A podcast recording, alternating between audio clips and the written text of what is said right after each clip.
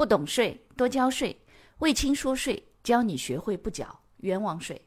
各位朋友，大家好，欢迎收听魏青说税。微信公众号、喜马拉雅 FM、知识星球这三个平台统一搜索“魏青说税”，即可收听本节目，并学习与节目内容有关的知识和案例。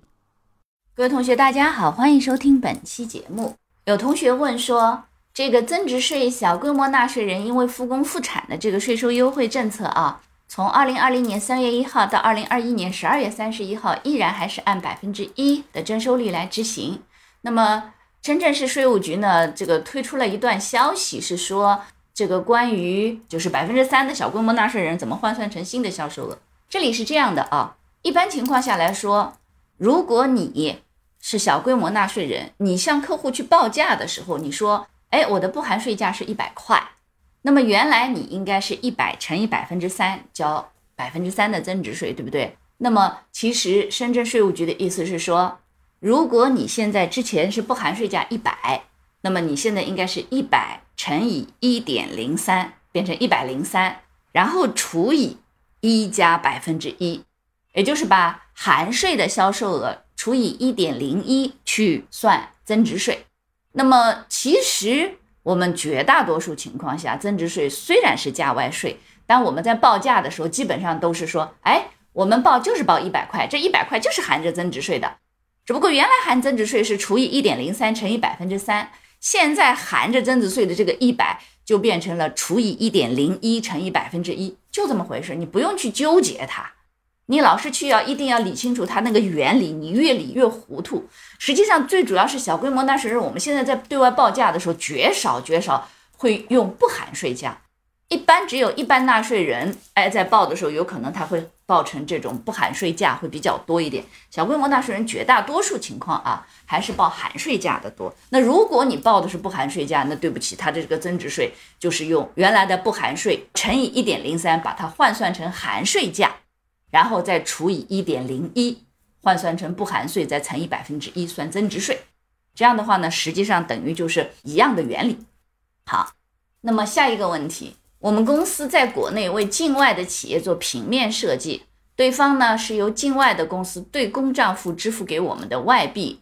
请问我们属于向境外单位提供的完全在境外消费的服务吗？是不是零税率的增值税？首先第一个啊。你们为境外单位做平面设计，那么境外单位接受了这个平面设计以后，它的使用是不是存在境外使用？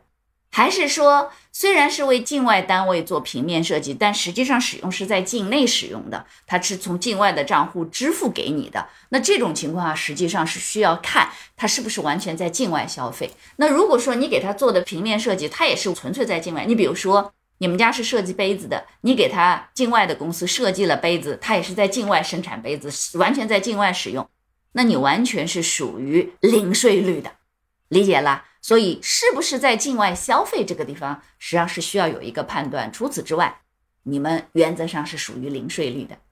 下一个问题，王老师，如果有一些客户付了现金的货款，怎么处理比较合理合规？可以直接开增值税普通发票给他吗？首先，第一个啊，这些客户如果他拿着现金来买东西，比较合适的呢，最好他有一个这个单位的委托书，也就是说他是代表这个单位来付钱买东西的。但坦率讲，现在用现金付款这件事情本身就比较异常，因为谁老是现在还带着现金呢？除非金额比较小，比如三五百块钱，我们还能理解。如果你说你买个几万块甚至十几万块钱的这种货，居然还是付的现金，你觉得这个交易本身是不是就比较奇怪？